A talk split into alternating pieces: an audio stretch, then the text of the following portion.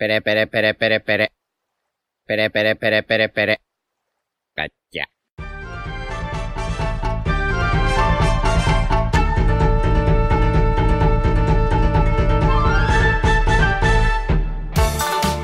Hola Nakamas, bienvenidos una semana más a Radio Pirata, vuestro podcast favorito de One Piece. Hoy estamos aquí, como siempre, con nuestra tripulación habitual. ¿Qué tal, chicos? ¿Qué tal, Iván? Muy buenas. Jaume, ¿Qué tal? ¿Cómo estáis? Yute Hola, buenas, ¿qué tal? y, por supuesto, nuestro queridísimo Royal Shichibukai. Buenas a todos. Eh, en el podcast de hoy, antes de nada, bueno, ya lo sabréis porque lo estaréis escuchando, pero queríamos comentar, pues eso, que a, a partir de este, de este episodio vamos a cambiar la hora de salida. Vamos a pasar de las 10 de la noche de los domingos, hora española, a las 8 de la tarde. Y lo vamos a subir a todas las plataformas a la vez. Antes lo subíamos en Spotify los domingos y a YouTube los lunes. Y ahora lo vamos a subir en todas las plataformas a la vez. Así que ahí lo lleváis.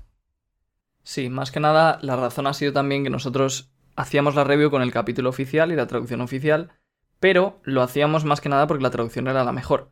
Y ahora ha llegado un punto en el que ya la traducción de, mm, de TCB Scans, creo que se llama, no sé si me estaré equivocando, pero es muy buena, entonces ya no necesitamos esperar al domingo y podemos hacer la, la review un poco antes. Sí, yo todavía Así que- tengo el Draco Tornado de la traducción oficial. A veces me despierto entre sudores fríos y lo recuerdo.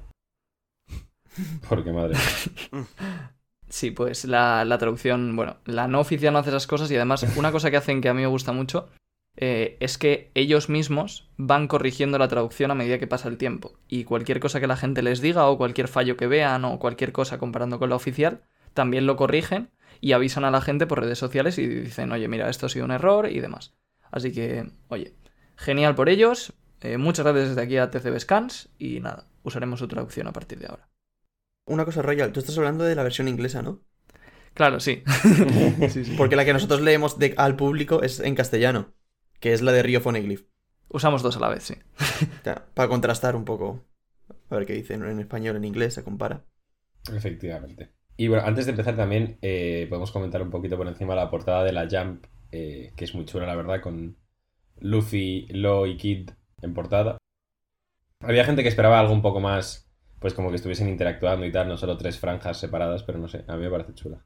Sí, yo vi algún comentario de gente que decía que hubiera estado bien que fuera como la de Oden, Roger Sí, y, leí y exactamente Shirohige. eso, sí. Yo opino un poco así, ¿eh? Porque a mí esto simplemente me parece que han cogido la escena esta en la que salían los tres y la han puesto ahí y ya está. Total. Sí, está chula, esa tampoco. No, a ver, claro que está chula. Igual que lo estuvo chulo en su día cuando salió en el capítulo. Pero mm, prefería algo nuevo y no algo que ya hayamos visto. Algo nuevo como lo de Oden, Roger y Shirohige. Es que cuando salió lo de Oden y Roger no era con Shirohige, era con Luffy. Eso, perdón. Y eso Sí, sí, de, de hecho sí, lo he dicho yo mal. Y yo ya te he seguido hasta el fin del mundo, como siempre. po- por, eso, o sea, Empezamos bien, chicos. Eh, de, aquí, de aquí hacia arriba ya no se puede caer más. Y eso, bueno, ahora pasamos ya, si queréis, de la portada de la Shonen Jump a la portada del capítulo, que bueno, no es una portada en sí, es un color spread muy chulo de los Piratas Bestia, en el que podemos ver eh, pues a los miembros más fuertes, al Tobiropo, a los All Star y al propio Kaido. Todo coloreado, obviamente, es un color spread. Y, y eso. Un poco raro, ¿no? El hecho de que salga Drake.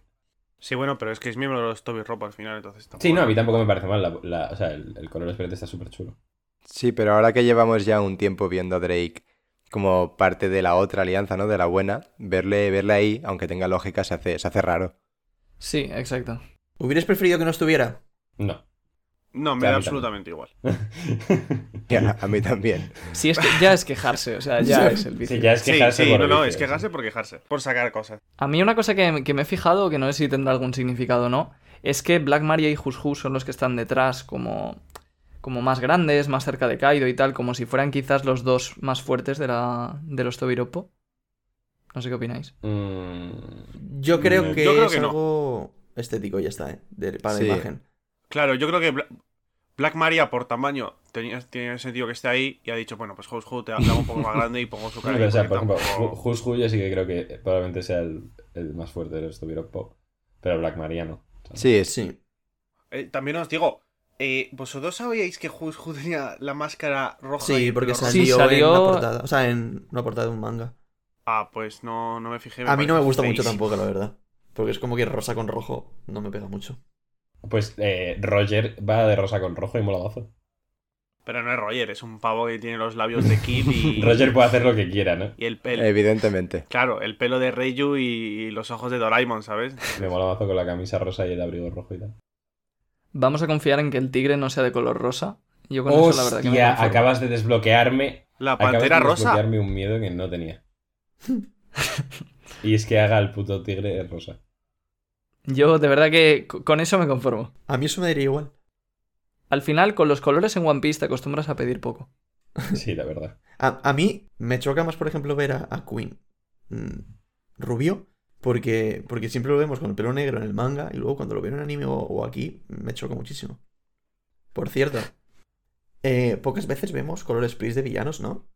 Pues ahora te dirá Royal. No, Mm. eh, salió en tal y tal y tal y tal y tal y tal. y tal. O sea, habrá, habrán habido algunos más, pero yo que yo recuerde, recuerdo una que hizo sobre los Shichibukais. Y no recuerdo más. Creo que Iván tiene razón, ¿eh? Creo que, creo que hay muy pocos, sí. Pero bueno, una cosa que sí que Oda suele hacer, que la gente también está esperando, aunque, bueno, llevamos 16 minutos hablando de la portada. eh, Bueno. Sí, no, es que nos habíamos avisado. Este podcast vamos a comentar sobre el color spread y ya haremos el. Eh, en, eh, en los tomos, Oda suele hacer siempre una portada de tomo en la que enseña como al bando de los aliados y otra portada en la que enseña al bando de los enemigos. Entonces, también es una forma de saber cuánto le queda a Wano, porque sabemos prácticamente seguro que hasta que no haga esas portadas aún falta bastante de la pelea. Entonces, de momento no las hemos tenido, así que cuando, cuando salgan, pues ya más o menos podemos decir, vale, Wano, la guerra de Wano está por la mitad. Sí, o sea, es como que va a empezar ahora las peleas individuales, ¿no? Sí. Qué guay. De hecho, puede que el próximo tomo ya sea esa portada de, de los villanos en este caso. Bueno, pues esto ha sido Radio Pirata. Muchísimas gracias por escucharnos. No, no. Ahora, en serio, eh, ya después de este extenso comentario sobre los villanos, los pelos, las portadas, etcétera, etcétera, podemos ahora sí entrar en harina con el capítulo 1006 de One Piece, titulado El Caballero Hyogoro de la Flor. Volvemos a la acción, volvemos al Life Floor y vemos como Bao Juan se da cuenta de que alguien ha escapado y efectivamente dice que ha sido Momonosuke. Aquí en esta traducción pone que ha sido el general del ejército enemigo. En la inglesa pone el líder, que yo creo que tiene más sentido en este contexto, ¿no? Sí, algo así. Y bueno, básicamente que ve a través de los cyborgs que vimos en el capítulo pasado que Momonosuke está escapando del almacén eh, con la ayuda de Yamato y de Shinobu. Que bueno, hay una viñeta ahí un poco medio graciosa en la que descubre dónde está llevando Yamato a, a Momonosuke y vemos la cara de Momonosuke que, en fin. Esa cara puede tener varias interpretaciones. Eh, pues dinos alguna. Eh, ¿Por qué no empiezas tú, Diego? Yo creo que tiene muchísimo miedo porque está rodeado de villanos, te toca. Vale, yo creo que está bastante feliz por estar tocando las tetas de Yamato. Sí, yo, yo, yo, yo me decanto por esa. Obviamente, chicos. El ángulo es un poco raro, pero a mí sobre todo lo que me perturba son los ojos de Momo, que desde casa no lo estáis viendo, pero están muy abiertos. Sí, sí, sí. Bueno, pues eso, básicamente. Descubren que Momonosuke ha escapado con la ayuda de Yamato y Shinobu. Y vemos que la. eh, Bueno, eh, Yamato y Shinobu, por no repetir, ¿no? Eh, se van por una escalera y Shinobu dice que ese camino como que no le hace mucha gracia, no era un camino mejor que ese. Yo no entiendo por qué ha dicho eso. Si es porque es un camino muy obvio, porque se están dirigiendo a algún lado que pueden encontrar conflicto. Si vosotros habéis entendido algo de eso. Ni idea. Mm, Yo tampoco tengo ni idea. Igual será lo que dices tú, que igual por ahí hay más enemigos. Pues yo tampoco tengo ni puta idea. O sea, me parece. No, sí, yo creo que debe ser eso, ¿no? Porque Yamato, por su personalidad, yo creo que le da un poco igual, es un poco Luffy en ese aspecto, que le da igual, en plan, pues tiro para adelante y me da igual si vive hasta aquí quien coño sea. Sí, es un poco eso, no, no creo que tenga mucho más. Y ya está. Y bueno, pues parece que se da a entender por las últimas palabras de que vemos ahí. Está con la Kunoichi por ahí, pues que les estarán persiguiendo. Cambiamos una vez más de escenario y nos vamos al tercer piso y vemos que Sanji, que recordamos había escapado de, de Black Maria gracias a la ayuda de Robin y Brooke, escucha la transmisión y ve que están persiguiendo, eh, bueno, escucha más bien que están persiguiendo a Momo y a Shinobu. Y se pregunta, ¿pero quién es ese tal Yamato? Eh, agarra a un soldado caído que había por ahí y le pregunta eh, dónde está el almacén, que ha escuchado que estaban escapando Yamato, Momo y Shinobu. Y bueno, el soldado se lo explica Y aquí entra el conflicto y la decisión que va a tener que tomar Sanji. Porque el almacén está literalmente en la dirección opuesta de donde están los vainas rojas, que recordemos que es a donde se dirigía eh, para protegerles y que no pudiesen, bueno, que no pudiese ya acabar con ellos. Entonces aquí pues eso, Sanji duda, no sabe dónde se necesitará más, parece que toma la decisión, pero nosotros no vemos a dónde se va. Vamos a parar aquí, ¿a dónde creéis que va? Pues yo creo que va con Yamato, sinceramente. De hecho, eh, vamos a hablar una vez más de nuestro querido Marine Random, del que ya comentamos la teoría de Kurohige. Y es que ha hecho un análisis por Twitter eh, del, del capítulo y una de las cosas que dice es que él no se decanta, creo recordar, por hacia dónde va Sanji, pero sí que dice que si va con Yamato, eh, eso le dejaría como más cerca de donde están King y Queen. Lo que a mí personalmente me gusta más que, te, que, que se tenga que enfrentar a Jack, que, que Jack es que ya me, me la pela un poquito. A ver, yo pienso que si Oda sigue la lógica, Sanji debería irse con los vainas rojas sin ninguna duda. Porque si lo que Sanji se está preguntando es dónde se le necesita más, o sea, si comparamos los dos escenarios, uno es todos los vainas rojas muriéndose y que van a ir a intentar matarlos, y el otro es que ya tienen dos personas que son Yamato y Shinobu protegiendo a Momo, para mí Sanji debería irse con los vainas rojas sin ninguna duda. ¿Y sabes qué pasa también? Que si directamente va a seguir yendo hacia los vainas rojas, Oda no te plantea el problema. Ahí va. El Yo problema. pensé eso también. El Sí, yo problema. estoy de acuerdo, yo también lo he pensado.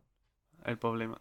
No te lo plantea, no te plantea el dilema, ¿sabes? Es lo que creo. Claro, sea, porque ¿para qué te va a plantear la duda si luego va a tirar para el mismo sitio? Claro. Es como con Orochi. ¿Para qué te va a decir que tiene una fruta con ocho cabezas y luego te arranca una? No sentido. Es decir, es broma, es broma, este es uno de los casos en los que Oda va a hacer lo que le dé la gana, básicamente. Es solo, solo uno de ellos. Que, a ver, yo también creo que Oda, conociéndolo un poco, eh, puede estar- le, le puede interesar juntar a Sanji y a Yamato porque ya- Sanji no ha visto a Yamato y, bueno, pues todos sabemos lo que puede ocurrir. Sí, pero lo comentaba gente también que ya ha tenido suficiente coña Sanji al respecto, ¿no? Sí, eso Ya. pensamos cada arco, cada vez, pero Pero dentro de este arco ya ha tenido suficiente. pues antes de seguir con el capítulo, decidme cada uno eh, la apuesta con quién creéis que va y seguimos. Ya, yo creo que iba a ir con Yamato y así luego Yamato se queda con Jack y él tiene, pues eso, vía libre hacia Queen. Vale, yo con los vainas rojas. Vale, Iván. Yo con, con Yamato. Jaume, con Yamato también, que lo ha dicho primero además. Sí. O sea, para mí tiene más sentido que vaya con Jack por lo que ha dicho Royal, pero es que me niego. Así que con Yamato. Ahora otra vez nos van a decir que vamos todos en contra de Royal, que ya nos dejaron algún comentario así. No, o sea, yo, yo creo que lo que dice Royal tiene mucho sentido, pero también creo que lo que ha dicho Yute tiene mucho sentido de que no va a hacer como que dude para luego seguir para el mismo sitio. O sí, ¿eh? Pero yo me decanto más porque Sí. no. Bueno, eh, que tampoco quiero alargar más este tema. Pasamos a la siguiente viñeta y vemos Onigashima volando. Y esto es una cosa que me dijo Jaume, que yo este panel lo pasé muy por alto porque dije, pues ok, Onigashima volando. Pero lo que pasa es que se ve... Bueno, dilo tú, Jaume, si quieres, que me lo dijiste tú. D- Dilo tú, Royal, y punto. Hay una montañita que se ve ahí de fondo, que es la montaña de Guano, que todos ya conocemos. Y a mí sobre todo lo que me ha sorprendido es que ya están en Guano, o sea, ya están en la capital. Ha ido bastante rápido. Eso te indica que ya están en la capital. Claro. O están muy cerca, no sabemos la orientación, pero si se ve la montaña es que están, pues, o justo encima de la capital o llegando en el sentido contrario. Puede ser. ¿Y qué creéis que, que puede pasar? Porque a mí ahora, sinceramente, eh, veo muy difícil. Es que, claro, es que imagínate un hipotético e imposible caso en el que derrotan a Kaido antes de que de- deje caer el, el trozón de este de tierra. Eso va, va a tener que caer igualmente y ya, y ya está cerca o, sea, o, o prácticamente encima. Entonces, ¿qué creéis? Porque caer va, va a tener que caer, ¿no? ¿Qué creéis que va a pasar para que no rompa toda la capital de las flores y la destroce? ¿O para que, o sea, es que lo, lo veo muy, muy difícil. Yo lo comenté en uno de los podcasts pasados, no me acuerdo en cuál, pero creo que es el momento de que aparezca el despertar de Luffy, ¿no? Y así como que rebote la isla. Pero también es una idea un poco loca, ¿sabes? Porque si rebota y que se queda encima de los edificios, rebota y justo cae al lado del mar. No, pero a lo mejor puede hacer los edificios de goma, de manera de que aunque caiga encima el, el, el, este de, de- de roca gigante, pues no los, no los rompa y simplemente, pues como que caiga encima de goma, ¿sabes? Sí, pero luego el despertar de Luffy no es infinito, no va a estar ese edificio, esos edificios de goma siempre, ¿sabes? No, pero hasta que se acabe la pelea, igual luego la pelea es tan bestia que se termina destrozando todo, ¿sabes? Sí, pero, o sea, si convierte los edificios de goma muy bien, pero ¿y la gente? La gente huye. Yo, yo qué sé, tío. Pero si, si los edificios son de goma, se, se entiende más o menos que, que va a haber como. va a hacer como una especie de cama y la gente por debajo no, no se va a ver afectada, ¿sabes? No sé. También se comentó, creo que lo dijo Royal, que igual podía ponerse encima de la montaña. Sí, o sea, primero habría que ver dónde se va a poner. Y luego el tema de, mm, de qué va a pasar. O sea, a mí me parece muy interesante porque además es algo que Oda ya le ha pasado muchas veces. O sea, es un poco parecido a lo que pasó de la bomba en Arabasta y luego también en Rosa con la estatua de Pica. Y ahí lo que hizo, por ejemplo, fue que había un personaje que era el rey Elizabelo que tenía un poder así como Din con el que, pues. Ah, Exacto. o- o- Eh, Ojo a ese poder que dijo que podía derrotar a Kaido de un golpe.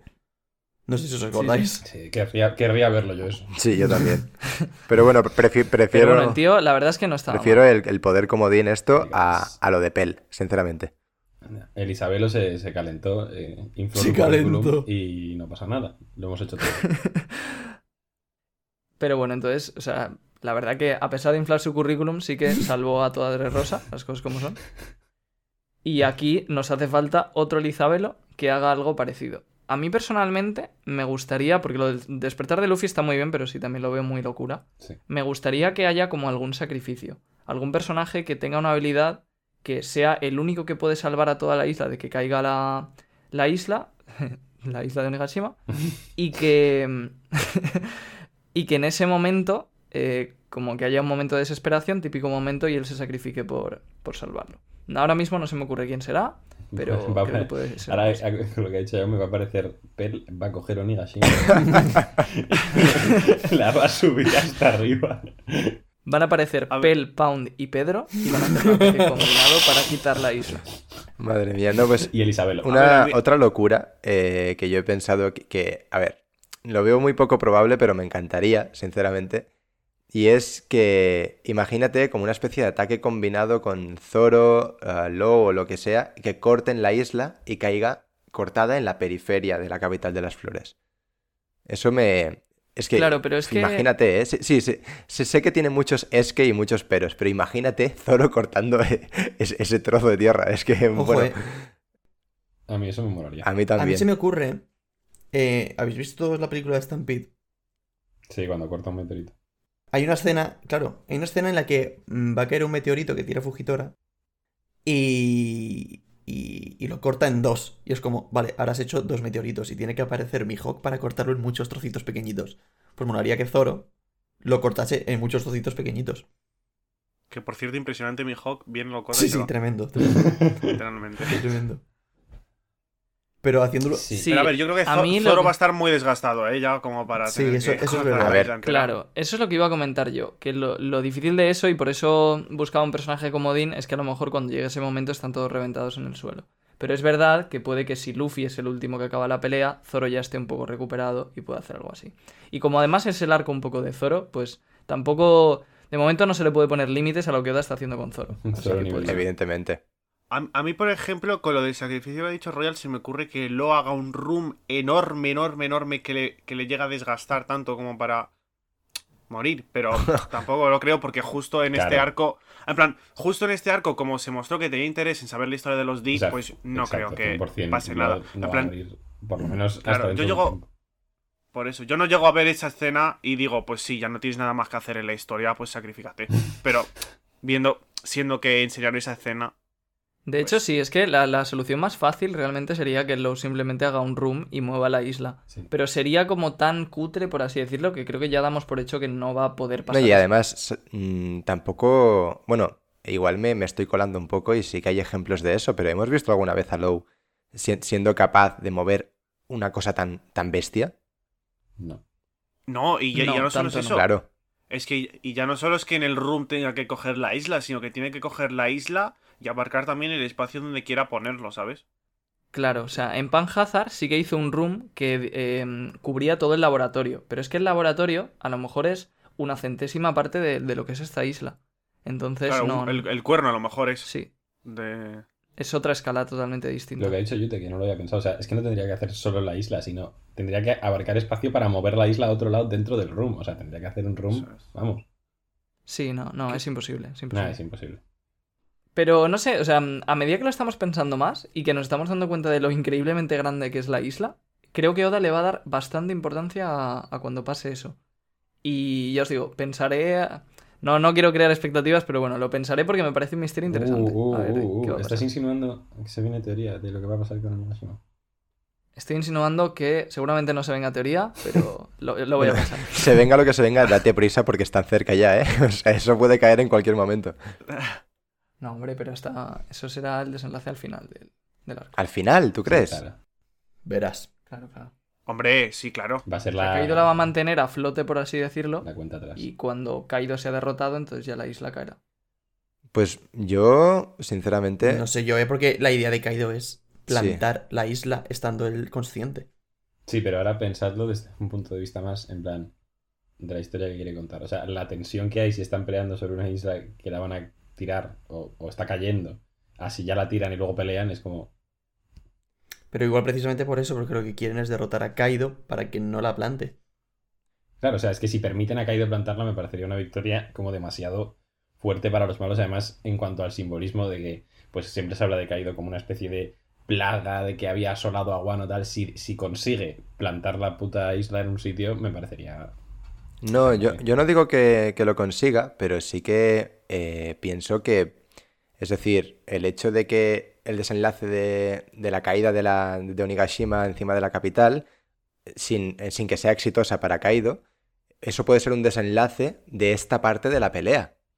Y que luego, pues, mm, vuelva a cambiar de frente y volvamos ya más tarde al versus definitivo.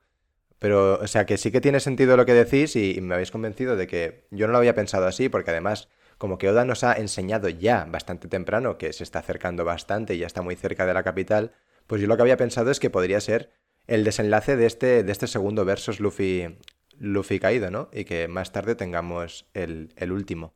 Pero... A ver, que puede ser, pero es que me, me parece como una cosa que genera tanta tensión que creo que la va a intentar estirar más. Es que a mí, a mí, Y yo estoy viendo hasta con buenos ojos que caigo ahora. no, a, Pero Es a que- mí sinceramente, ¿y por qué está tan más que cerca que ya? caiga ahora, más que que caiga ahora, yo lo que creo es que, vale, Kaido, su objetivo es que Onigashima sea la nueva capital de las flores. De hecho, si no recuerdo mal, lo, lo ha sí, dicho sí, así o algo tal parecido. cual dijo eso. Entonces, él lo que va a intentar es aplastar la propia capital, intentando ponerme la piel de Kaido con su isla. Yo entiendo que esto es lo típico, que ahora parece que está muy cerca, pero que luego va cada vez más lento, ¿no? Para crear esa tensión. Sí, claro. Y entonces no la llega a aplastar. Pero aún así, o sea, cuando derroten a Kaido, aún así la isla tiene que caer. Y a eso es lo que yo creo que nos estábamos refiriendo antes. De qué van a hacer cuando Kaido se ha derrotado y aún así la isla tienen que llevarla a algún Claro. Ah, claro, porque Kaido se desmaya, ¿no? Y deja de estar Sí. levantándola. Pero mientras es verdad que también van a tener que hacer algo. Seguramente sea lo típico como en Rosa, pues que irán evacuando a toda la capital, porque la gente se ve la isla encima y se cree que les va a caer encima. Y sea la escena de pánico de toda la isla, por favor, que derroten a Kaido, algo Sí. así. Puede estar bastante bien. Si Oda lo hace bien, yo creo que puede estar muy bien. Pues muy bien. Vale, pues aclarado o no aclarado, mejor dicho, el tema de la isla, ahí quedan nuestras oposiciones. Eh, en la entrada de Onigashima nos vamos a un duelo que parecía Oda tener un poco bastante olvidado.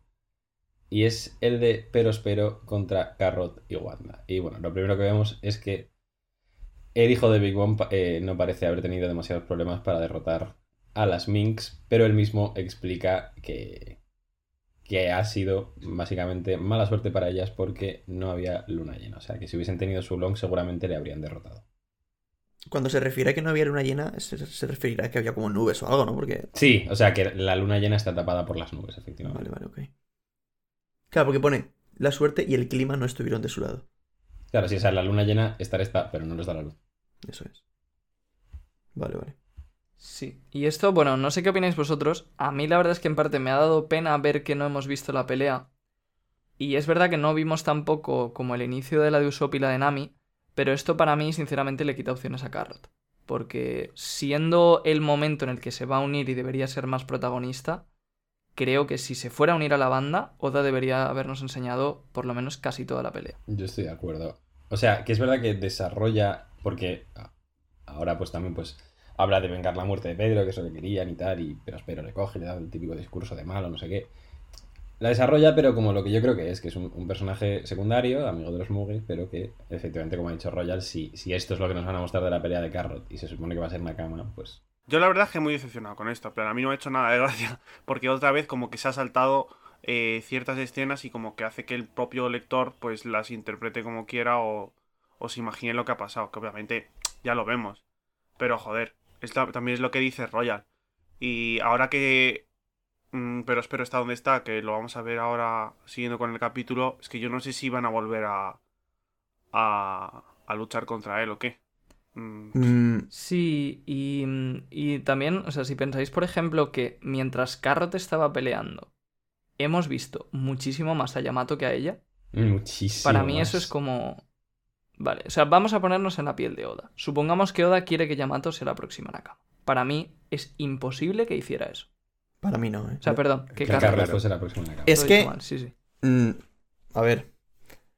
Si, si esto es lo único que vamos a ver de Carrot, sí que estoy de acuerdo en que tiene muchas menos posibilidades de unirse después de esto. Pero yo personalmente, es que es una Yo- basura lo que hecho. a ver, es que... No, a mí una basura pero pero no es cualquiera tampoco, ¿eh? Porque a mí que hayan perdido así sin el Sulons y tal tampoco me parece para tanto. Y yo lo que creo es que no ha mostrado de la pelea porque va a haber una segunda ronda. O sea, yo no creo que simplemente deje a Carrot así y ya está. Eh, porque Carrot, para empezar, tiene que vengarse. Y segundo, no va a dejar un personaje así tan importante, aunque a a lo mejor haya perdido importancia más en este arco. Carrot es un personaje importante y no va a dejarlo así mm, ti- tirada. Sí, Entonces, yo creo que va a tener una segunda ronda que, por lo que sea, utilizará el Sulón y que van a derrotar a Perospero. O sea que. Yo estoy de acuerdo contigo, Iván. Yo no digo que sea una basura el, el resultado de la pelea, sino el hecho de que, una vez más, como con otras tantas cosas, se salte acontecimientos por la cara. Entonces, yo, si- esto, mm, como que lo pasaría por alto, no lo tendría tan en cuenta si al final es lo que tú dices y hay una segunda pelea. Pero claro, Claro, habrá que ver qué ocurre. está- Si no ocurre, es, un- es, es decepcionante. Pero yo creo que Oda, Oda también está. eh, sabemos que está en un punto en el que recorta todo lo que puede y más. Porque entonces, sí, a lo mejor lo, lo importante es saber que primero han perdido y que han perdido porque no han utilizado el Sulón. Igual no es importante ver la pelea si luego va a haber otra. Si no va a haber otra, ya sí que es bastante decepcionante. Pero eso ya se verá. Es que eso es lo que iba a decir justamente, Iván, que... eh, o sea, ya lo que habéis dicho, que Oda recorta todo lo que puede, obviamente, pues porque estamos en el punto de la historia en el que estamos. Pero que, como que lo importante para Carrot que puede suponer este escenario nos llega claramente. O sea, pues... Claro. que No hace lo falta ver el cómo. Exacto. Si no sabe, o sea, O sea, si no, que nos que te lo cuenten. un par de guantazos, que estarían muy chulos, seguro. Pero como que lo importante para los personajes creo que lo vemos. Que Claro. hubiese estado bien ver la pelea, por supuesto. No vamos a ser aquí y tal. Pero eso. Pero como va a haber otra. Sí, o sea, es verdad que Oda está ahorrando viñetas. de hecho, yo creo que lo está haciendo en todas las peleas de los Mugiwara. Y tampoco sería raro. Pero a mí lo que me da pena es que creo que si Carrot se va a unir, le tiene que dar un protagonismo especial este arco. Para que no sea al final simplemente un, vale, y ahora sigo con vosotros en el barco y que nosotros nos quedemos igual. Nosotros tenemos que estar pidiendo a gritos que Carrot se una, como ha pasado con el resto de Nakamas de la banda. Que cuando acababa el arco y se unían, nosotros estábamos, por favor, que se meta en la banda. Y en el momento que entraba, lo celebrábamos como si tuviéramos dos años de edad. Porque estábamos felices, un nuevo amigo. Entonces, es verdad. Entonces, para mí, si este es el arco en el que Carrot se supone que se va a unir, Oda no lo está tratando bien. Y por eso la conclusión que yo saco es que no, que no se va a unir. Pero Royal, que todo eso que tú dices ocurrió en Whole Cake. O sea, es que. Sí, pero ya te digo, la gente todavía no tiene claro que Carrot se vaya a unir. Para mí, desde Vale. luego, si Oda hace que Carrot se una, lo tiene que hacer muy bien en lo que queda de arco. Pero muy bien. Yo creo que. Porque ahora mismo no. Yo creo que estáis exagerando un poco. O sea, yo creo que. Eh, Carrot, todo el mundo la quiere. Y si se une y tiene una pelea digna, con que tenga una pelea digna, va a ser suficiente. Porque todo, todo ese rollo que dices tú ya lo ha tenido previamente en Whole Cake. No tiene que volver a tenerlo otra vez. ¿Sabes? Porque no se ha unido entonces. Claro, si, si. Exacto. Si fue en Whole Cake, ¿por qué no se unió en Whole Cake? entonces? Porque iban a seguir juntos todavía. Entonces, en el momento en el, momento en el que tenga que haber una separación, es cuando, vale, ya decides si, si sigue con ellos o no. Pero si iban a seguir igualmente, era un poco, no sé. O sea, te- teniendo en cuenta la propia historia, cuando se ha unido una cama, estaba súper claro, especialmente al final del arco, que se iba a unir. O sea, estaba clarísimo. Y con Carrot, para- vamos, a mí no me ha pasado eso en ningún momento. A ver, a mí me hubiera pasado en Whole Cake si se hubiesen tenido que separar, sinceramente. O sea, a ti en Whole Cake, si de repente tienen que tomar dos caminos diferentes, ¿no hubieras dicho, hostia, que igual se une Carrot? Hubiese dicho, hostia, que igual se une Carrot. No, en plan, se va a unir. A ver, la única que no ves venir es Robin, pero en plan, yo qué sé, Frankie, Brooke, no sé, Chopper. Brooke lo, lo ves venir, pero, pero no, porque fue eso al principio. Ve un esqueleto, oye, únete, venga, vale. pero... Y, y Jimbe lo hemos tenido ahí rondando cinco años, eh, también te digo. No, pero lo que me refería es que todos llega un momento en el que tú, como fan, estás pensando, por favor que se una. Luego están los típicos haters, pero la mayoría de gente sí. Un saludo a Shiroyashi. Eh, bueno, pero Enorme. o sea, lo que dice Iván de Carrot en Wall Cake es cierto que tuvo su protagonismo, ¿no? En el que ahí te hubiese encajado un poquito más que si tienen que tomar caminos, separa- separa- caminos separados se hubiese unido a, a la banda, pero a mí aún así, a pesar del protagonismo, a pesar de que sí que la veías una posible candidata, no me acababa de, de como de cuajar, por así decirlo, y sí que pienso que eh, a pesar del protagonismo que tuvo Carrot en Wall Cake, no me parece. O sea, creo que en, la- en lo que llevamos de Wano, Yamato ya ha tenido mucho más. Y, y- y- además es lo que ha dicho. Y para mí es lo que ha dicho en Royal. Es decir, mm, yo no lo había pensado así. Y sí, justo cuando Carrot está teniendo una pelea bastante importante con todo el peso simbólico que tiene, no la vemos y vemos mucho más a Yamato, pues haciendo otras cosas.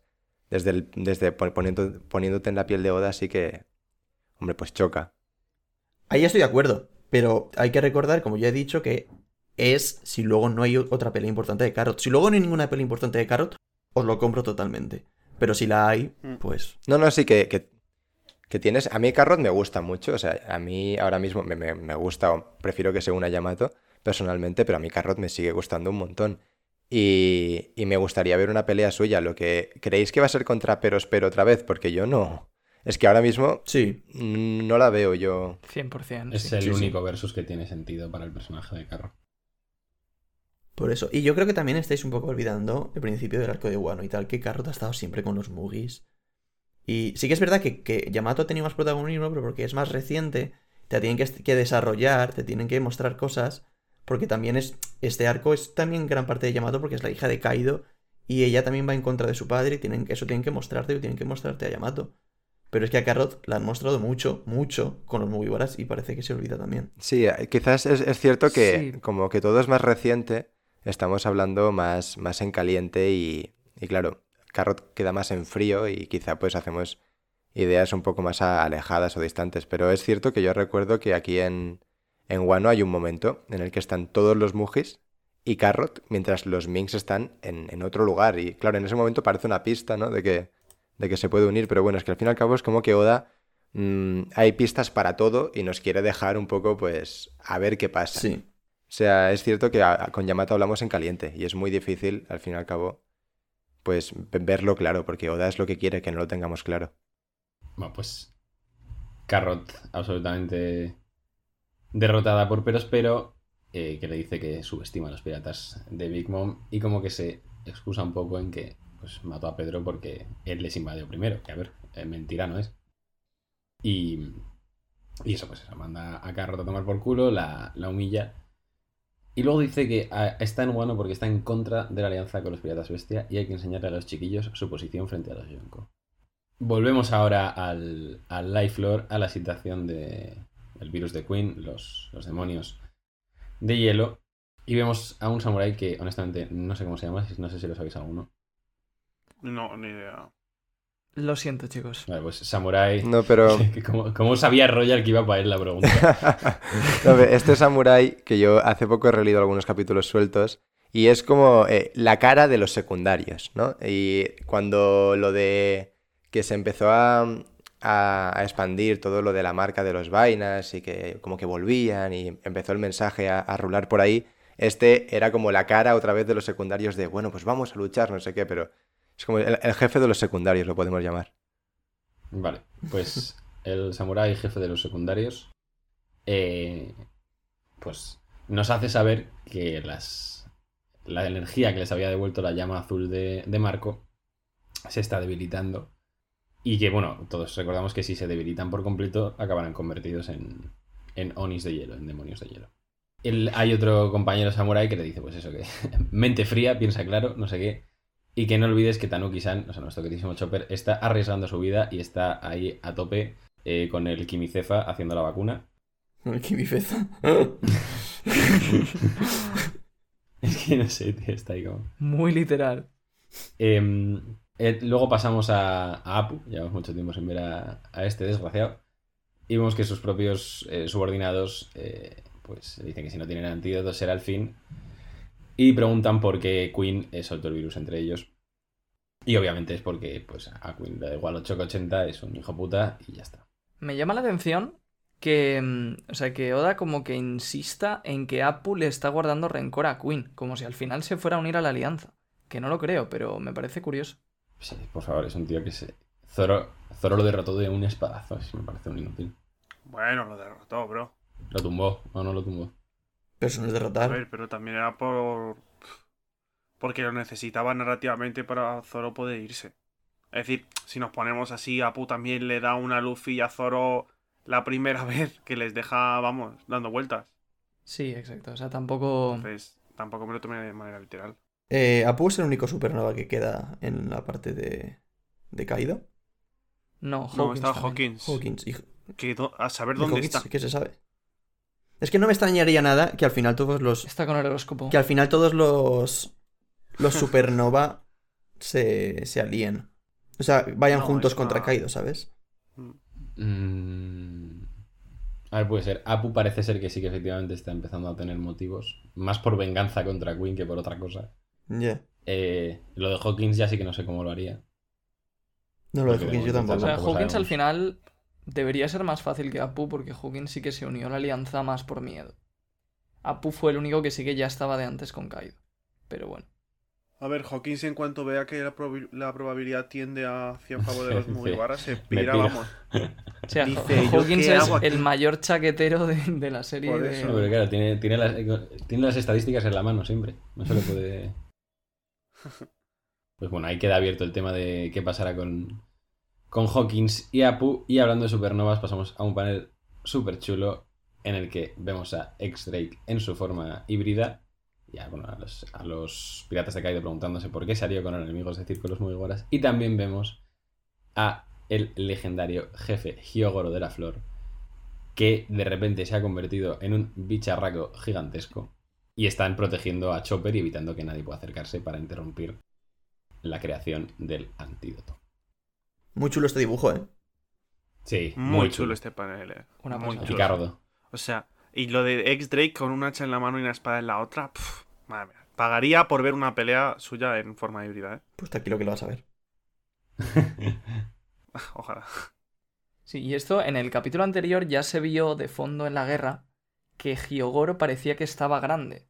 Y no lo comentamos en, en el episodio. Yo la verdad que sí que me había dado cuenta, pero me parecía tan surrealista que simplemente pensaba que sería otro personaje, la verdad. Yo, Y luego ya empecé a ver algún análisis, vi que la ropa coincidía y que sí que podía ser él. yo ni me di cuenta, la verdad. Yo tampoco. Yo no, yo lo leí por Twitter también, sí. Todavía nos falta para alcanzarte Royal. No, no. Siempre nos Ahora faltará. mismo tampoco. Y bueno, ante la transformación de Hyogoro vemos que, eh, pues obviamente la gente se sorprende. Dice, Antes era un enano y ahora ha vuelto a ser el que ha caído una vez quiso añadir a sus filas. O sea que este tío de joven era una maldita bestia parda, que luego hay una frase también que, que añade a eso que ya comentaremos. Sí. Y bueno, pues dice, ¿acaso estoy temblando la emoción? Me estoy congeando, pero confío en mi mentalidad y mi fortuna. Todo esto dice Hyogoro. Y ahora se nos da una explicación que bueno, pues ahora ya hay que decidir si la compras o no, que es que al quedar expuesto al virus ha recuperado su fuerza y su poder de antaño al intercambiar fuerza por lo poco que le quedaba de vida y que utilizar esa fuerza para combatir contra las huestes enemigas. O sea, yo la compro, la explicación, es verdad que es muy una cosa classic shonen, pero oye, pues ahí está. Claro, eso es. No tiene ningún sentido, pero venga, vale. Sí, de todas formas, la traducción en castellano también me parece un poco rara, porque en- o sea, para mí la inglesa lo explica un poco mejor. Sí, o sea, yo lo que Y es que lo que hace- Bueno, A ver si Sí, lo que hace el virus es sacar como hasta la última gota de fuerza que tiene la persona, porque precisamente el objetivo del virus es que tú te rebeles contra los demás. Entonces, como saca hasta la última gota de fuerza, en el caso de Hyogoro, hasta la última gota de fuerza, pues se supone que es volver a ser Incluso un- fuerza que ya no tiene, ¿sabes? Exacto, crecer dos metros y medio de altura, en fin, ese tipo de cosas. Pesar de 30 a 180 kilos. Eh, Es que habría, habría que ver también cómo, cómo de, de verosímil es que ya en, en- en su día pasase de ser este bicharraco a un enano. ¿Sabes? Claro, No, eso. Además, yo creo que ya. O sea, Claro, es eso- algo que no es que se ha sacado de la manga, sino que creo que está claro que Oda lo tenía pensado ya y por eso lo hizo tan enano, precisamente. Para hacer Para ahora que otra vez. este- ahora este, este bicharraco. Claro. No, y también es un guiño a los típicos eh, maestros de Shonen, ¿no? En plan, los, los ancianos viejos. Sí. en Muten Rossi, por ejemplo, en Fairy Tail creo que también hay uno. Sí, ah, claro. Plan. Bueno, luego está All Might, por ejemplo, también. Entonces. Sí, yo la verdad que suelo ser bastante quejica y esto lo compro. Yo lo compro, sí, también. Sí, no, no, pero no sé. Compramos. Compramos equipo. Eh, pues después de, este, de esta explicación que, bueno, más nos habla casi más a nosotros que a sus compañeros para que nos enteremos de lo que acaba de pasar, eh, le dice a sus samurai que, bueno, está a punto de llegar a su límite y que si el antídoto de Chopper eh, no llega a tiempo, van a tener que matarlo. Porque eh, al tener una fuerza tan monstruosa, si llega a convertirse del todo en un Oni de hielo, eh, no van a poder detenerlo y, se, y matará a todos, tanto aliados como enemigos. Y luego vemos un panel muy chulo en el que bueno, pues, está como emocionado, ya casi convertido en Oni totalmente, le dice que cuenta con ellos. Tras esto, va a recibir el ataque del Mima Warigumi, que era, si no recuerdo mal, la fuerza policial de, de Wano, ¿no? Sí, más o menos, los subordinados del Shogun, sí. En este caso los ninjas, pero bueno. Bueno, pues atacan a, a Hyogoro diciendo que, bueno, tu estilo es obsoleto, ahora verás anciano. Yo la verdad veo un tío que medía eh, dos palmos y ahora es eso y no me acerco gritando ahora verás anciano. Por lo menos un poquito, bueno. un poquito de respeto, ¿no?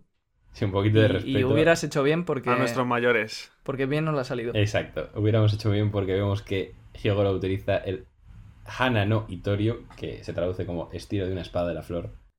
Y bueno, pues de un ataque básicamente derrota a todos. El ataque se llama Tobatsukoai, que se traduce, aquí nos ponen como halo de furia. Vamos, que lo revienta de un ataque. Sí, es curioso también que sale una llama alrededor.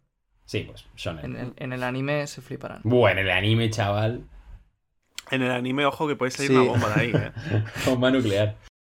Y bueno, aquí pues nos, nos demuestra Hyogoro toda esa fuerza latente increíble que tenía dormida en su interior. Y aquí esto es lo que, lo que decía antes, ¿no? Que también hace referencia a, a lo fuerte que era Hyogoro de joven, que es que pues recuerda al hacer este ataque.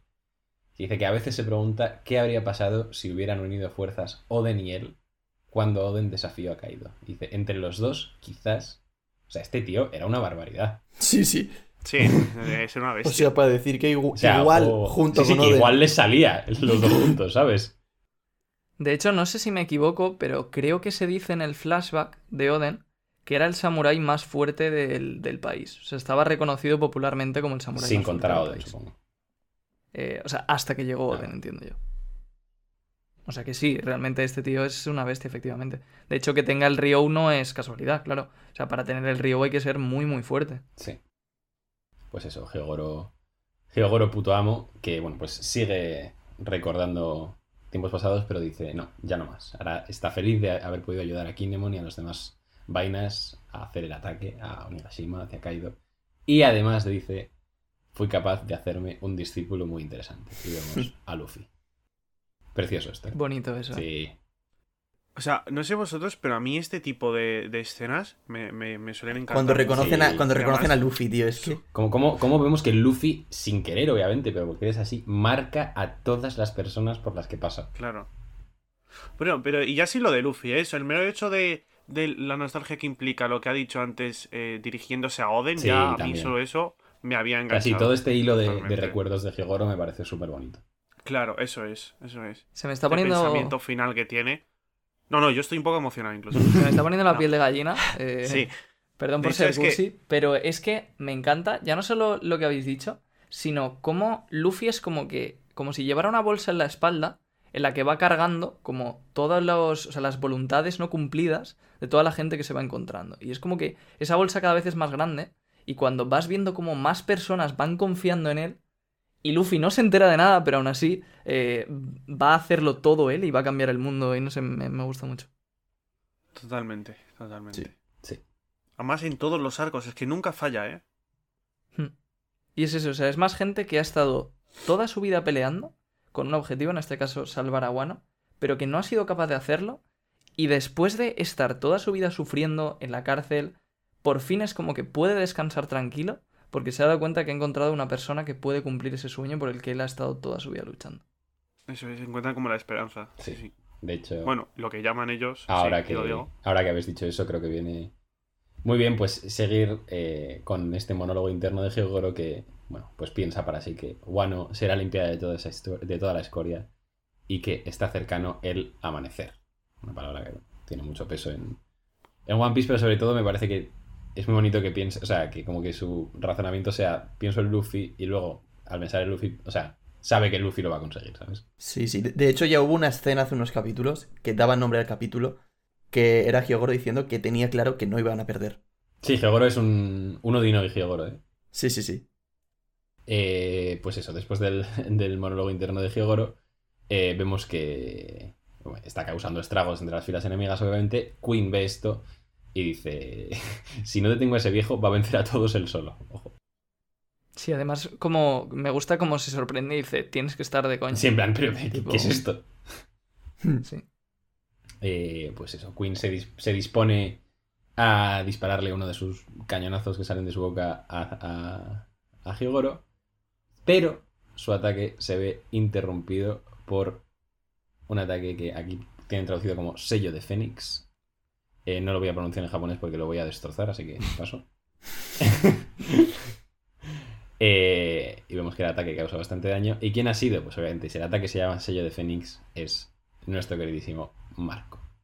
Eh, Queen se queda sorprendido al recibir este impacto. Y aquí eh, Marco le dice, estás luchando contra mí, eh, ¿lo olvidas? Aquí he de decir que me dio un mini infarto porque todos sabéis que llevo mucho tiempo abogando por el Marco versus King y dije, no me jodas. No me jodas. que me lo quitan. Exacto, pero ahora ya eh, comentaremos lo que viene después. No sé si queréis comentar algo de este ataque, que me ha parecido que queréis intervenir en alguno, o me lo estoy inventando. Sí, una cosilla que no sé si os habéis fijado es que se puede ver como a Queen le explota la boca. Entonces es que el pobre no solo se come el ataque de Marco, sino que encima su propio rayo también. Mm, Buen ¿Seguro? detalle, ¿eh? Por eso supongo que la sangre. Sí, claro. Sí, sí, tiene la lengua quemada y todo. Claro, y Ah, los humos. Pues puede ser. O sea, yo lo había interpretado como que es el típico ataque que te dan en la tripa y que como que vomitas sangre, ¿sabes? Pero sí, sí. Sí, pero o sea, también, quemada- eso también, pero No, pero Sí es que verdad, es verdad que como- tiene con la el humo y todo, no creo que sea eso. No, no, no, que tienes razón, que tienes razón, Royal, porque no me había dado cuenta. Y pues continúa con Marco, por favor. por supuesto, sí, el, el- el show de Marco continúa, que la verdad que es increíble en este capítulo. Eh, Queen le grita enfadado y Marco le dice que, bueno, que si pretende hacer algo a los samuráis, va a tener que pasar sobre su cadáver. Queen eh, le lanza otro ataque que Marco esquiva, la verdad, sin ningún tipo de dificultad. Y resulta que es que no está peleando solo contra Queen. Aparece King, le intenta cortar un ala, obviamente no puede porque la fruta de Marco es eh, jodidamente increíble. ¿Y qué hace? Marco, pues eh, dice, eh, a Queen ya le he dado, pues ahora te toca a ti. Hace una especie de sello de fuego con los dedos en el aire y le hace un ataque llamado Bluebird, que aquí en la traducción me hace mucha gracia porque pone los kanji que usado para el ataque de Marco dicen fuego azul del ganso.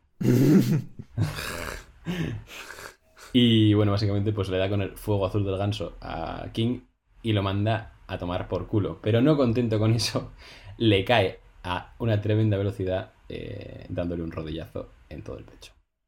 O sea, ahora mismo Marco está peleando contra estos dos monstruos. Qué locura. Tengo unas ganas de ver esto animado, chaval. Sí, además O con sea, la fuerza ¿cómo con la que van a esto? animar, la fuerza con la que van a animar el rodillazo ese que le pega. Sí, sí, típico, Típico rodillazo de sale una onda expansiva Sí, sí. cuando le da. Sí, sí, sí. Sí, pero es que el, el panel está bien hecho, ¿eh? Porque ya lo ves y lo sientes. Sí, sientes toda la fuerza con la que va. Sí, sí, es es la Sí. hostia, está súper bien dibujado. Pero sí, con la, o sea, con la fruta de Marco, lo bonita que es y lo dinámica que es esta escena, en el anime va a ser una pasada. Sí.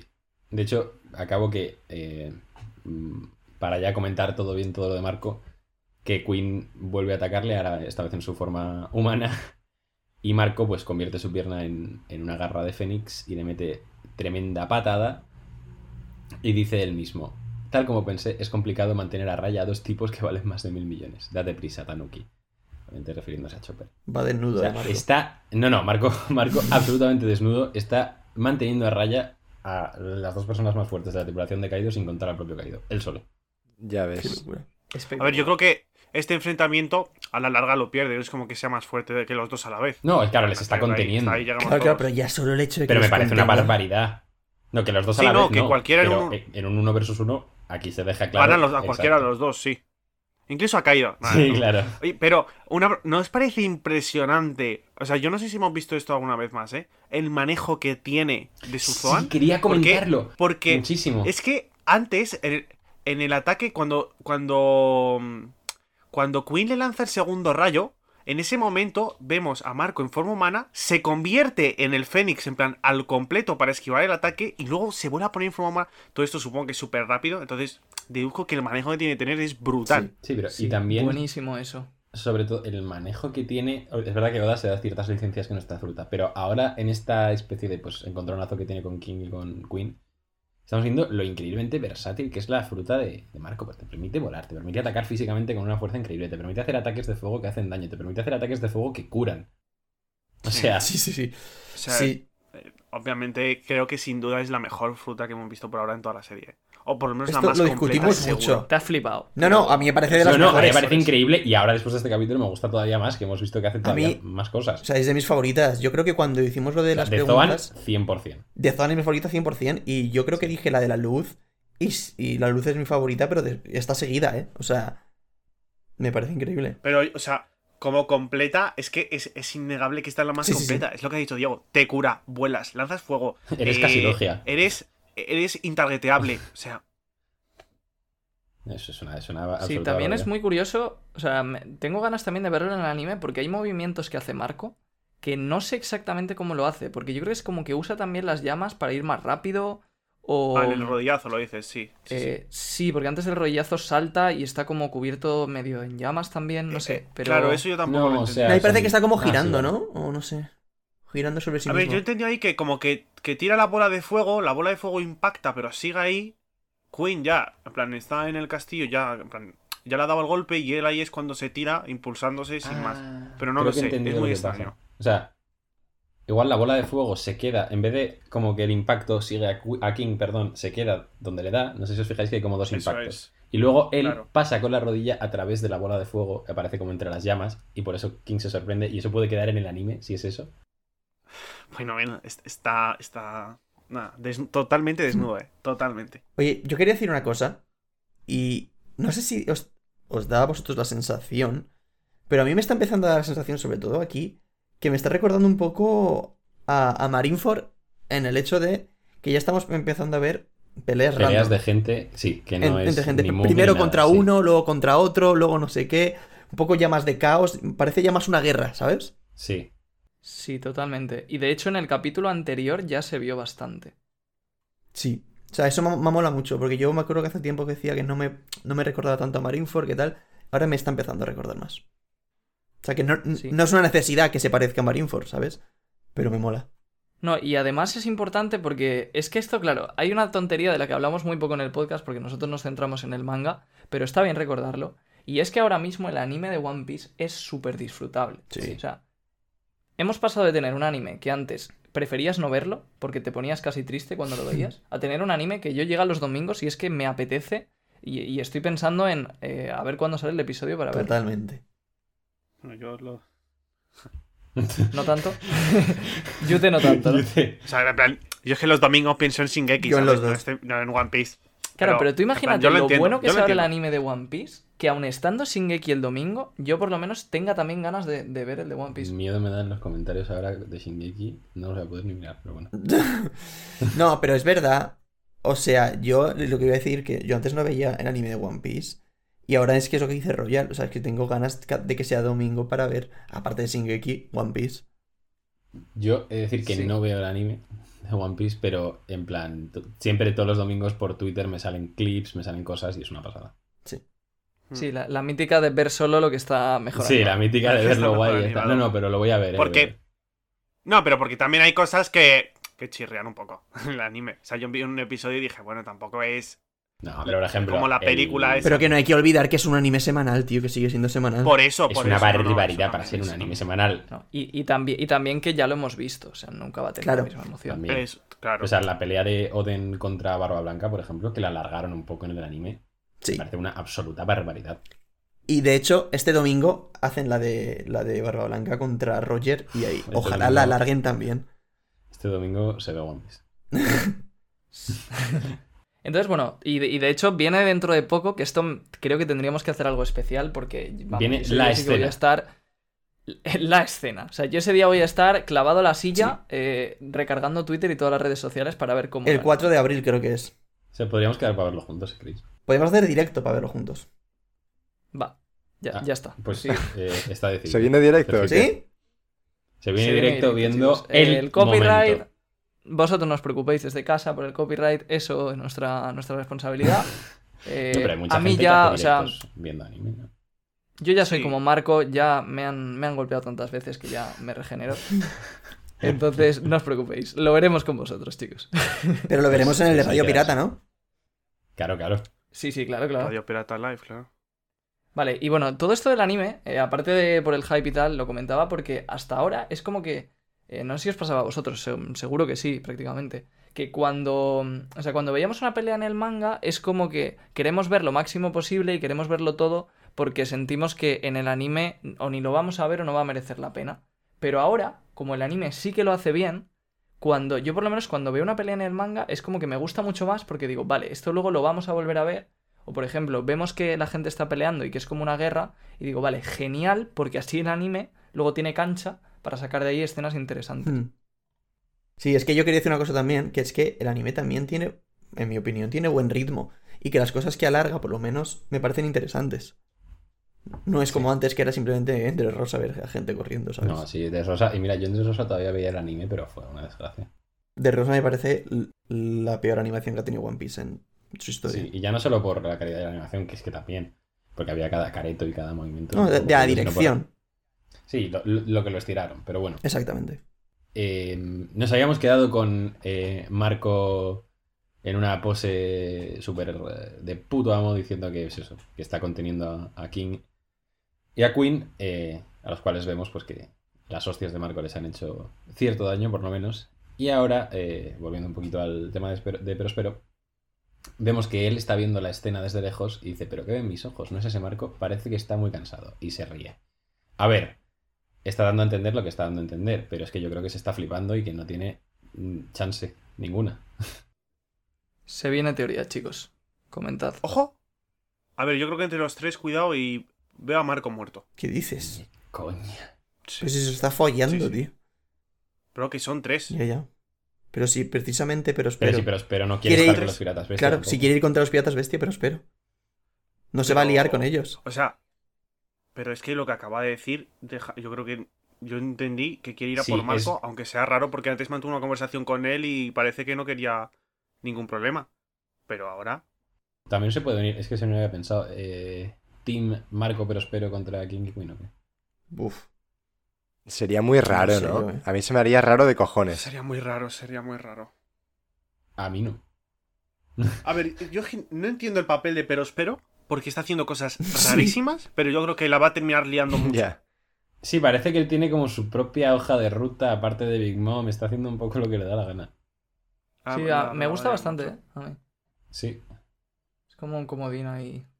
Eh, y lo que has dicho de que se viene en teoría, ¿es que de verdad has pensado algo? o Estabas aquí un poco... Sí, no, no. A ver, yo lo que creo que va a pasar, que además lo veo bastante claro, pero bueno, ya veremos, eh, Soda como siempre, es que em, cuando Oda hypea mucho a un personaje, como está haciendo aquí con Marco, para mí es porque le quiere dar el momento de gloria antes de que sea derrotado. Entonces, yo creo que aquí lo que va a pasar es que entre los tres le van a tumbar para que nosotros digamos, vaya bestia Marco, que han tenido que llegar tres comandantes prácticamente de Yonko para poder con él, pero al final acabarán derrotándole y así nos quitamos de encima a Marco y entonces ya tendremos a Sanji. Y para mí, Zoro también, que eso no sé si lo llegamos a comentar en el episodio anterior, pero que lo comentó Jaume y yo estoy totalmente de acuerdo.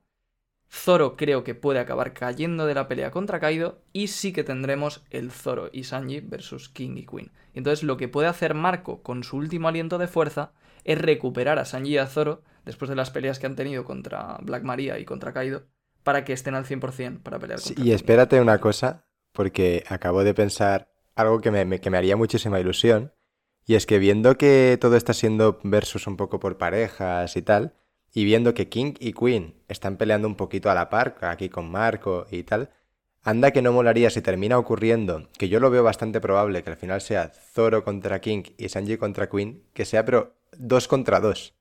En plan, que tengan que cooperar un poquito y que la pelea se entrelace entre los cuatro. Y anda que no molaría ver a Sanji y a Zoro juntos peleando tú. Eso sería A ver, eso ya es fantasía, ¿eh? increíble. Pero una cosita, Royal, de lo que has dicho. Sí. ¿No te parece muy raro en plan... O sea, Marco cura a Zoro y a, y a Sanji, pero King y Queen siguen estando... O sea, están recibiendo muchísimas leches. ¿No te parecería que sería una situación demasiado ventajosa para los buenos? Pues sí, puede ser que no les llegue a curar, porque Marco ya esté tan mal que no les cure y Oda tire por ahí por hacerlo más igualado.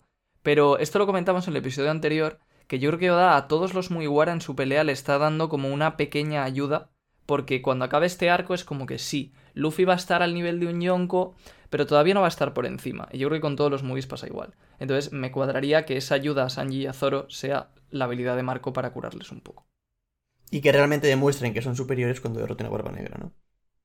Exacto. O sea, al final los Mugiwara van a tener que volver a derrotar a un comandante de Yonko en la siguiente pelea. Entonces yo creo que por eso Oda lo quiere dejar como todavía un poco en duda, un poco por debajo, Sí. para que cuando llegue esa pelea contra Barba Negra no sea como, vale, eh, venimos sobradísimos y ya se sabe que nos los vamos a cargar.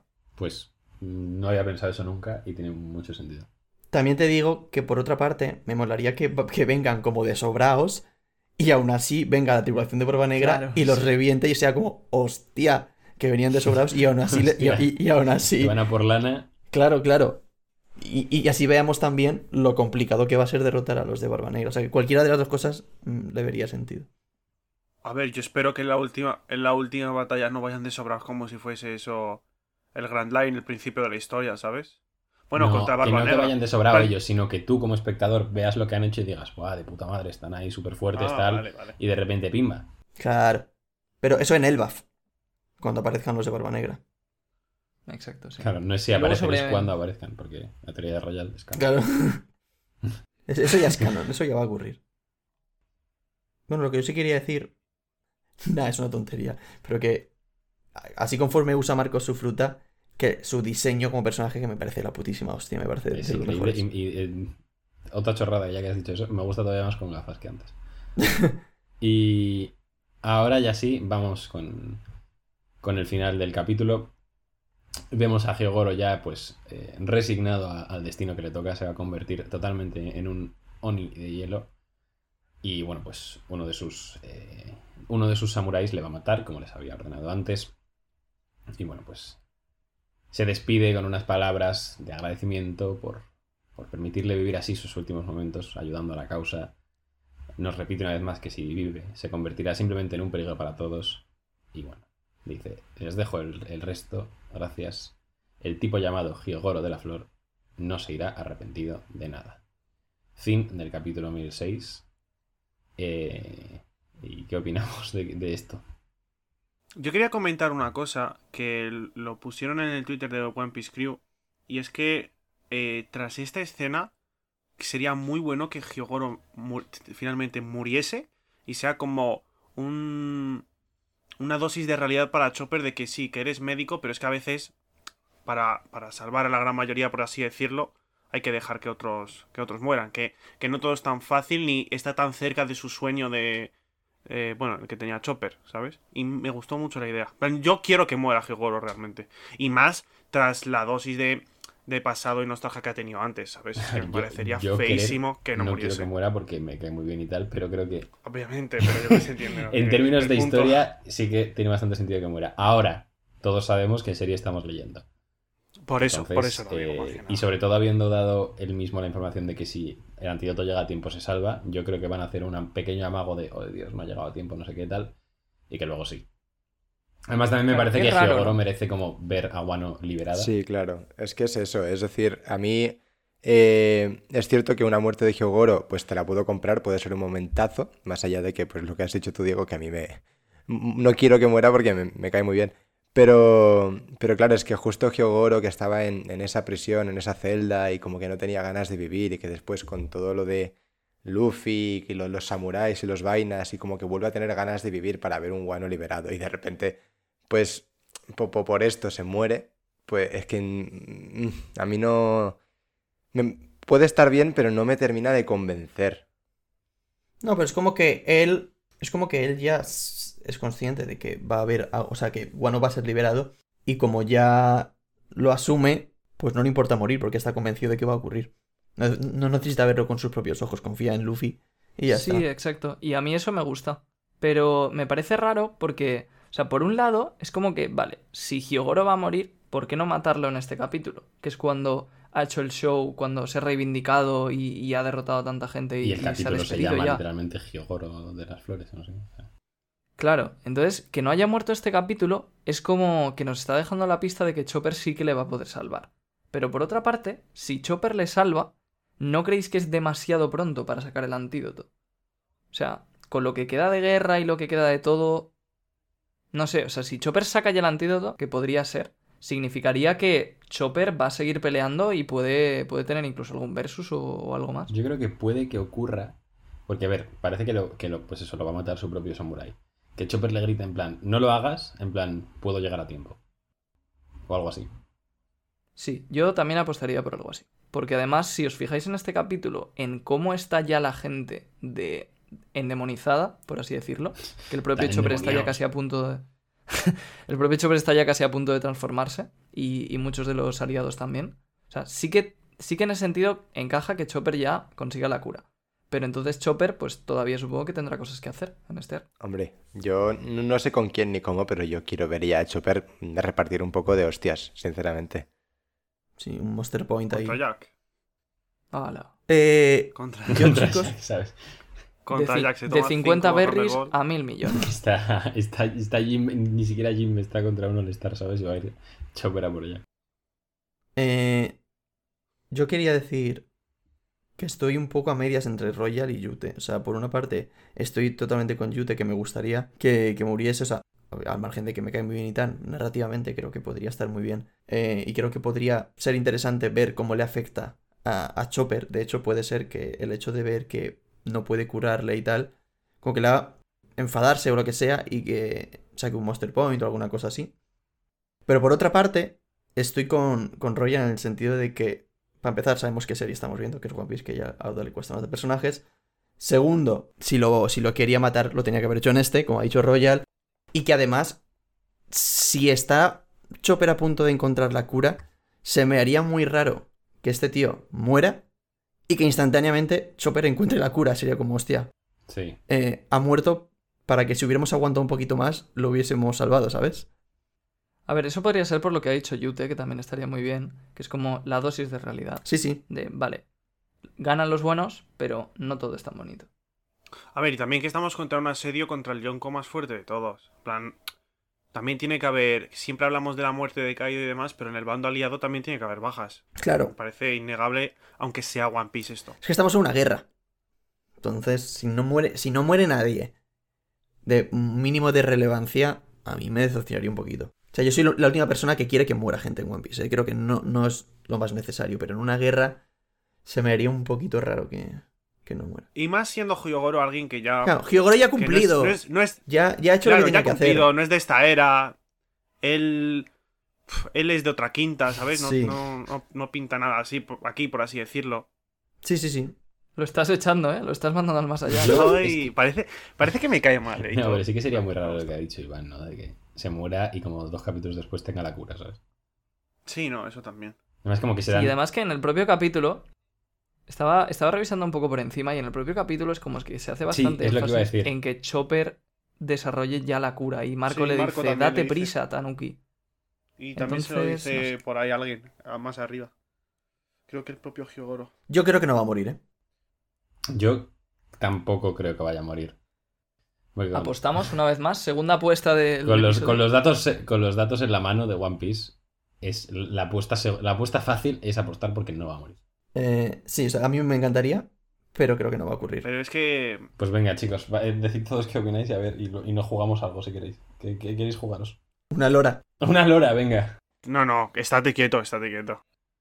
A mí lo, ac- lo acabo de pensar y con todo lo que habéis dicho sí que me encaja que no muera ahora, eh, aunque bueno, como habéis dicho, pues podría estar bien, pero teniendo en cuenta que Oda ya, ya ha plantado, digamos, este, este capítulo, ¿no? Y le ha dado tanta importancia y tal, puede ser que no muera ahora, pero que, nos, que luego como que se salve para más tarde, en un momento todavía más épico, sí que palmarla definitivamente. Eso puede estar muy chulo. Sí, Sí, yo eso sí que lo compro también. sí, un poco como Barba Blanca, que parece que está a punto de caer muchas veces hasta que pasa lo que pasa. Eh, una pregunta que os iba a hacer. ¿Vosotros creéis que en la última viñeta está sonriendo? En plan de que está aceptando su muerte sonriendo. Sí, pero no me lo tomaría como nada más que, en plan, se está yendo feliz. Eh, No. tss, tss, Vale, cuidado. Es que una sonrisa flojilla. Es flojilla, ¿no? Es, es No, media no- sonrisa. No, men- no, mencionemos, no mencionemos cierta información confidencial. No, no, está, no, no, no te hagas Yute el interesante. pero, o Yute, sea, que, que lo No, de que... no, no yo era necesario eso. Esa, esa lo de que los, los vi mueren con una sonrisa lo opina todo el mundo. Pero yo, que yo creo que esto simplemente es una sonrisa, pues porque lo estamos leyendo. Se va feliz y se va sin arrepentimientos. Si es que se va. Que por cierto, esto te- creo que también lo ha puesto la cuenta de tu Discord, Royal, que lo de que se va sin ir a repetirse de nada es como Hiruluk. Sí, es verdad. Sí. Y de hecho con Chopper también. Sí. Buah, si hubiese dicho eso, O sea que- si hubiese dicho eso en voz alta, la reacción de Chopper, Ya ves, Sí. ya ves. me hubiese flipado. Chopper tiene bastante eh, cercanía con él, entre comillas, porque lleva con él también desde la prisión, que ha estado ya con Luffy antes. Entonces. O sea, Chopper le conoce de sobra, a lo que voy. Sí, o sea que a Chopper le afectaría, le afectaría más que si fuese otra persona su muerte. Sí. No, pero que hubiese estado guay que, que hubiese la frase. Yo creo que confiamos en Chopper. No, pero que ojo no lo diga en el siguiente capítulo. Ojo también, ahora que, me- que hacéis el paralelismo con, con Hiruluk, pues diga. mm, ya perdí a alguien con esas mismas palabras, no quiero que se repita o algo así. Y pa. Y le clava la vacuna del COVID en La vacuna del. COVID. Eh, tin, tin. Eso sería genial. Sí. Pero es una pena porque no lo ha dicho. Claro, eso es lo que iba a decir claro. yo. Sí, Entonces no va a pensarlo y luego... Por eso que. Que- o, o Chopper lee No, la mente ser. o... A ver, en muchos capítulos de manga, a- algo que pasa al final se retoma al siguiente, en plan, llegando un, po- un poco atrás, en plan, la misma frase o lo que sea. Entonces, yo creo que todavía tiene pie para decirlo. Gigoro tartamudo que repite las frases. Te- te- te- Pero una cosa, que ¿de verdad creéis que no lo dice? Igual sí lo dice, ¿eh? No ¿Por lo dice, qué? porque si no habría bocadillo, lo está pensando. Pero igual no pone bocadillo para no romper la imagen. Quiero, y, y poner las letras encima sin nada. Porque está hablando todo el rato, está diciendo, hazlo, eso es mi deseo, eso lo dice. Agradezco el cielo por permitirme vivir así mis últimos momentos, eso lo dice. Si me dejas vivir, solo me convertiré en un tipejo para todos, eso también lo dice. Y el resto no lo va a decir, pues igual sí lo dice, ¿eh? pero simplemente no pone bocadillo para que no tape la imagen. Te ha quedado muy bonito, pero yo creo que no. Yo creo que tampoco lo dice. Yo, mira, primer- primera, primera vez que voy a ir Team Iván y lo describiremos la semana que viene. Yo no lo descartaría. No. Yo creo que sí. Eh, yo creo que no, pero tampoco voy a descartar nada, pues porque tampoco se puede descartar nada. No sé. Bueno, pues eh, poquito más. Vamos a pasar, como siempre, a que me deis eh, vuestra nota y, y vuestra frase para el capítulo de esta semana. Y vamos a empezar con Jaume, que siempre empiezo con Iván. Pues yo le voy a poner un 9 al capítulo. Me- con la relectura me ha gustado más- mucho más que la, que la primera vez que lo leí, la verdad. Y de, y de frase, eh, Hyogoro sigue vivo. Está con Orochi. Eh, Yute. Eh, yo le voy a poner un 9 también. Este tipo de capítulos como el anterior me gustan mucho. Y la frase va a ser... eh, el miembro viril del Fénix. Sí, por, por ahí va. Desmonetizados. Eh, Iván. Eh, pues yo iba a decir algo también con Marco. Eh, rollo, pues no sé, hay un ganso desnudo. Un ganso azul. Bueno, yo, yo la voy a cambiar y voy a decir corre, Chopper, corre. Corre, churros. Vale, pues yo hay, hay un ganso desnudo. Y mi nota, eh, un ocho y medio. Royal. Pues yo me nota un 7. Y la frase, pues no sé. Diría algo de Marco, tampoco tengo frase, o sea que.